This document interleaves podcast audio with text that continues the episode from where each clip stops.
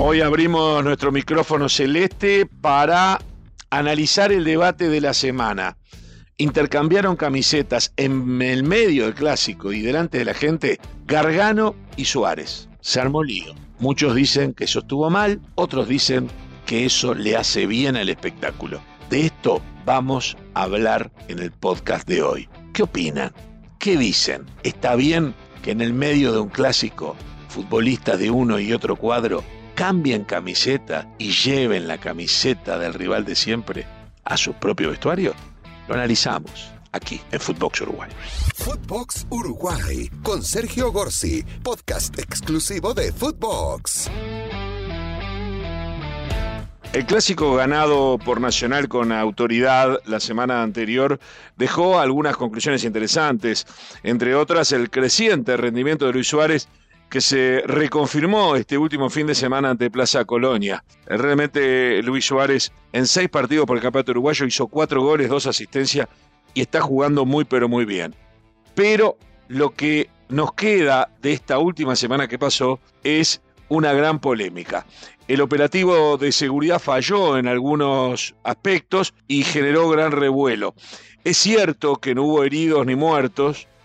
La verdad que me da vergüenza decir esto mientras lo voy pensando, pero parece inaceptable la impotencia que generaron varios hechos. Por ejemplo, fueron depredados 16 ómnibuses por sus propios ocupantes. Fueron asignadas 50 unidades de ómnibus para un trayecto de apenas 7 minutos entre el lugar de encuentro donde tendrían que estar los 2.200 hinchas de Peñarol y el Gran Parque Central. 16 de los 50 ómnibus fueron vandalizados, quedaron totalmente destrozados desde adentro por los propios hinchas de Peñarol. Confieso que en una primera instancia entendí que habían sido emboscados y apedreados, pero no, los que iban dentro plenamente controlados al subir e identificados, destruyeron impunemente sus vehículos. Luego, ya cuando llegaron al Gran Parque Central, entraron a la tribuna y como veníamos manejando los últimos días, sabiendo que iban a tener que estar seis horas en esa tribuna, a los pocos minutos, un grupo de vándalos de esos hinchas destruyeron los baños, provocando que el local debiese cortar el agua que estaba saliendo como un manantial, como un río. O sea que estuvieron las seis horas sin baños y sin agua.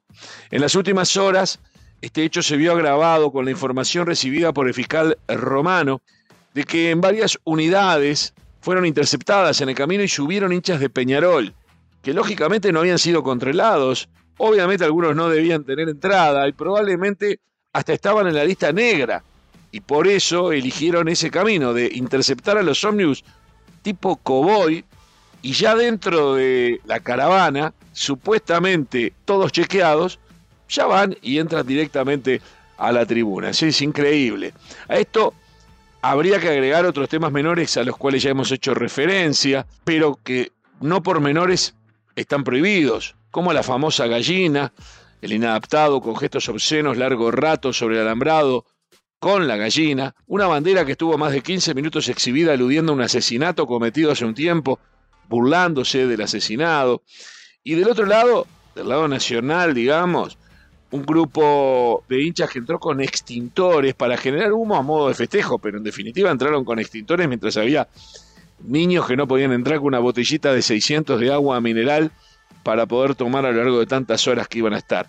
Además de ese lado de hinchas de Nacional, una veintena treparon, atravesaron tres tribunas para tirar piedras y retornaron como si nada.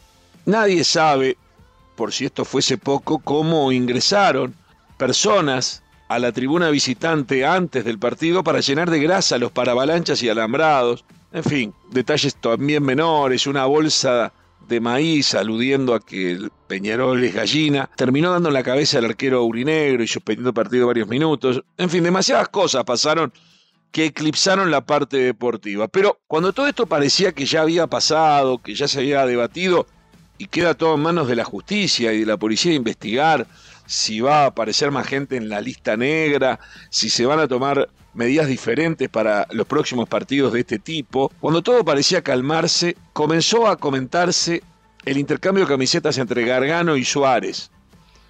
Creo que es un hecho simbólico que merece reflexionar sobre él. Voy a ir por orden. Primero, alguien con buena intención convenció a ambos futbolistas para encontrarse y sacarse una foto con sus camisetas abrazados en señal de amistad y de paz. Esa foto fue publicada en todas las redes y en todos los medios. Segundo, a los 45 minutos del primer tiempo, la borda de cabeza abre el score para Nacional y dos minutos después, o sea, al terminar el primer tiempo y antes de entrar en el túnel, intercambian camiseta en un costado del campo de juego el Mota con Lucho. Tercero, lógicamente, al hacerse público este hecho, comenzaron los comentarios sobre la conveniencia o no de lo que había sucedido. Cuarto, el presidente Peñarol declara este último miércoles, previo al partido Peñarol-Colón por la Copa Uruguay, que el tema se trató en directiva y que no le gustó a nadie. Incluso un directivo de la oposición al presidente Rubio dice que todos los dirigentes estaban molestos, que fue unánime el rechazo al cambio de camiseta. Quinto, Luis Suárez sale públicamente a explicar en un video, en una entrevista que le hace el diario El País, que fue idea suya, que se la pidió a Gargano la camiseta y que fueron milésimas de segundo para tomar la decisión por parte del Mota y de hacer ese cambio cuando todavía no había entrado el túnel, que hubiese hecho todo esto mucho más privado. Además asegura que este tipo de cosas las hizo en Holanda, en Inglaterra y en España, siempre en partidos clásicos. El fútbol es un deporte, eh, no van a ganar los dos. Y tenemos que llevarlo a que es un deporte competitivo, uno es más hincha que otro, pero nosotros creo que tenemos que tratar de, fomentar la rivalidad que hay dentro de la cancha. Pero después fuera somos seres humanos. El Mota es mi amigo, compartimos muchísimas cosas en la selección. Jugué grandes clásicos Real Madrid-Barcelona, cambié camiseta con todo. Atlético Madrid, Real Madrid, cambié camiseta. Everton, Liverpool, cambié camiseta. Jugué Ajax Feyenoord, cambié camiseta. Y yo era hincha del Ajax, era hincha del Liverpool, era hincha del Barcelona. No pasa nada, son recuerdos que vos te quedás, no, no, es que voy y me la guardo y la dejo en un lugar especial, ¿no? Son camisetas que cambiáis son detalles menores. Voy a comentar cada punto de lo que acabo de reseñar. En primer lugar, me parece notable la foto previa, abrazados, cada uno vestido con la camiseta de su club, pero a juzgar por los resultados, son gestos que lamentablemente no alcanzan, no dan resultado, ya que no conmueven a los que van con otras intenciones. Muy linda la intención, pero no pasa por ahí la solución de la violencia a mi gusto. Segundo, comparto con quienes entienden que Gargano debió cuidarse y ante un gol tan reciente del rival en el último minuto no debió exponerse. Esto sin siquiera sugerir que alguno de los dos haya actuado mala fe, por el contrario. Para Suárez en este caso era más sencillo, aunque seguramente muchos hinchas de Nacional tampoco estén de acuerdo con el ídolo. Pero cuando se gana es todo más leve y ese intercambio duele menos. Tercero, hay una grieta. El fútbol es tan popular que todos opinan y ahí está el tema. Hay una grieta entre los que son hinchas, socios, pagan la entrada, no faltan nunca, viajan, invierten dinero y tiempo para ver a sus clubes en el exterior, y el simpatizante, el que se entera de los hechos después, porque los lee en los diarios o los ve en el noticiero, o que participa cada cuatro años mirando las copas del mundo. Es decir, son dos tipos de público y dos tipos de sensibilidades. Los futbolistas se deben al primer grupo y no al segundo cambiar camiseta ante el rival de siempre públicamente no se acepta. Y mucho menos si se va perdiendo o se pierde. Cuarto, Rubio, el presidente Peñarol, juega en una directiva que está sin crédito, porque están quedando mal parados ante los resultados de este año. Pero Peñarol acaba de quedar a 19 puntos, empató con uno de los equipos que va a descender en minuto nomás que Rentistas, 2 a 2 después de perdiendo 2 a 0 de local y está 19 puntos detrás de Nacional, tiene perdida la tabla anual, tiene perdido prácticamente la clausura, no ganó la apertura, no ganó el intermedio, salió cuarto en la Libertadores, no salió, ni siquiera le tocó jugar la Sudamericana. Ha sido un año nefasto y viene de perder el clásico por goleada. Pero en este caso, la directiva de Peñarol, algunos dicen que lo hace para tapar todo esto que acabo de decir, pero hay que reconocer que en este caso reflejan el sentir de quienes los votaron para estar en estos cargos.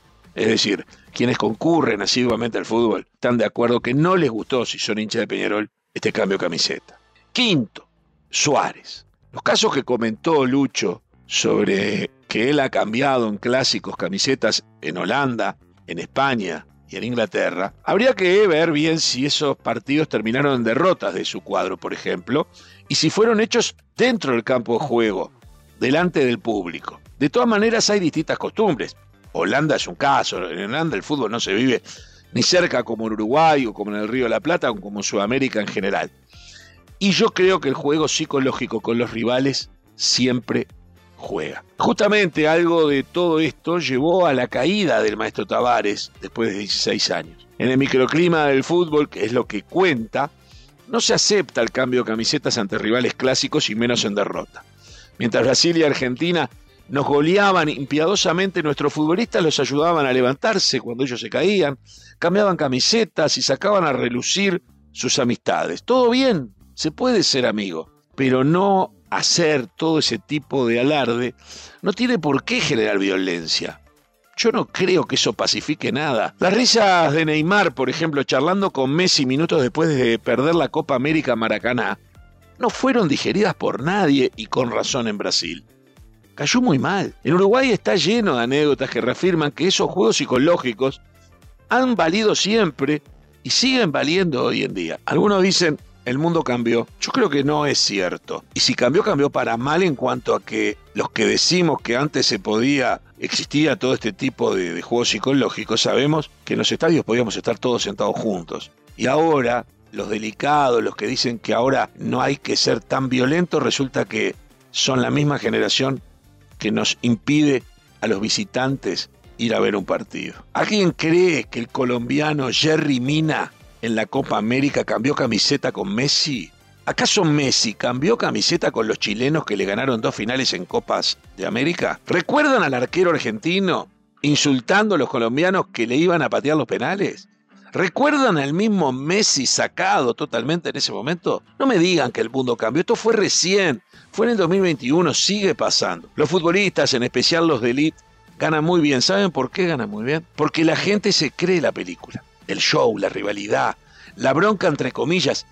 Los que rompieron ómnibus y baños, los rompieron con o sin foto, con o sin cambio de camiseta. Pero si queremos seguir cobrando entrada para ver partidos de fútbol, vendiendo derechos de televisión, teniendo hinchadas fieles que viajan por el mundo alentando, que compren camisetas, merchandising y que generen sueldos importantes para los jugadores, deberán ellos mantener viva la ilusión de que esa rivalidad existe.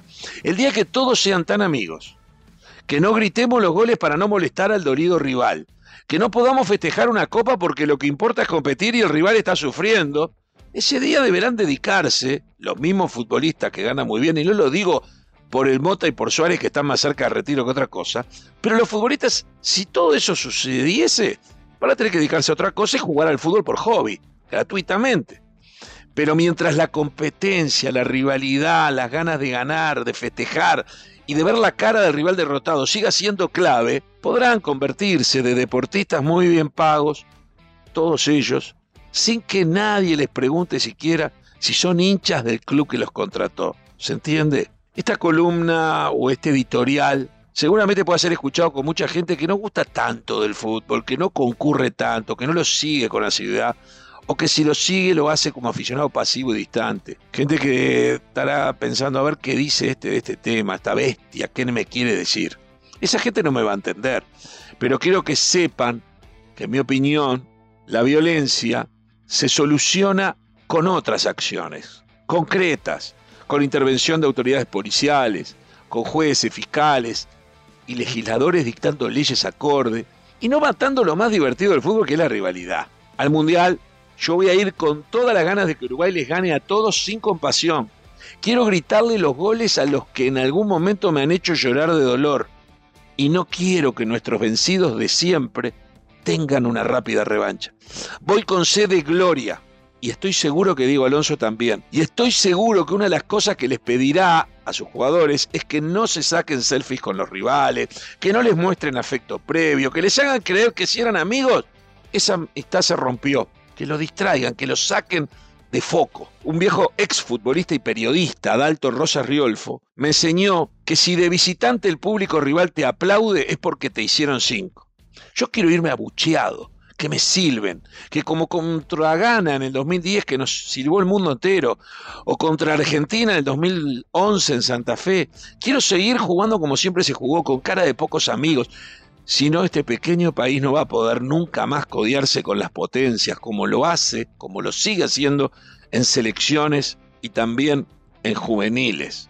Que opinen todos todo lo que quieran, pero que nos dejen disfrutar de este juego a los que lo amamos y no nos achaquen los hechos violentos que nada tienen que ver con lo que vengo explicando, sino con luchas por venta de drogas, vendetas, sicarios y otros temas.